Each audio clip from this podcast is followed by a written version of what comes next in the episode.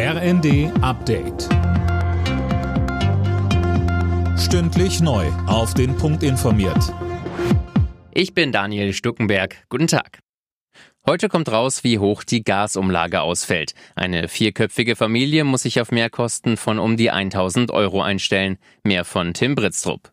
Mit der Umlage sollen Versorgungsunternehmen entlastet werden, die wegen der gedrosselten Lieferungen aus Russland ihr Gas viel teurer einkaufen müssen als bisher.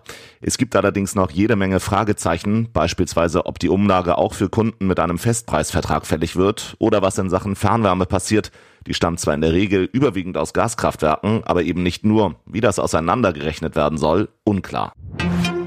An dem massiven Fischsterben in der Oder sind womöglich chemische Substanzen schuld. Davon geht Bundesumweltministerin Lemke derzeit aus, sagte sie nach einem Treffen mit Vertretern der polnischen Regierung. Ganz sicher sei das aber noch nicht, daher müsse mit Hochdruck zusammengearbeitet werden, um das zu klären. Im deutschen Teil des Stettiner Hafs sind bislang keine toten Fische entdeckt worden. Von der polnischen Seite verlangte Lemke volle Aufklärung über die Hintergründe.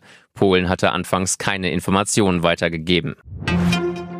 Ein Jahr nach der Machtübernahme der Taliban in Afghanistan ist die Lage in dem Land katastrophal. Die Menschen hungern, Frauen und Mädchen leben wie im Gefängnis, sagt Außenministerin Baerbock. In Deutschland beschäftigt sich weiter ein Untersuchungsausschuss mit der Frage, wie der 20-jährige Einsatz in Afghanistan derart chaotisch enden konnte.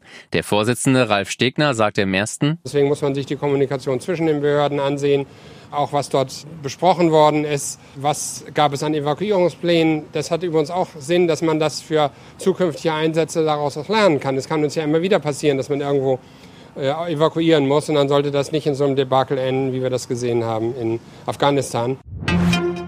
Trotz sinkender Inzidenzen haben die Krankschreibungen wegen Corona zuletzt offenbar zugenommen. Das geht aus Daten der Barmer hervor, berichtet das RND. Von Juni auf Juli stieg der Anteil der Corona-kranken Arbeitnehmer demnach um 77 Prozent. Alle Nachrichten auf rnd.de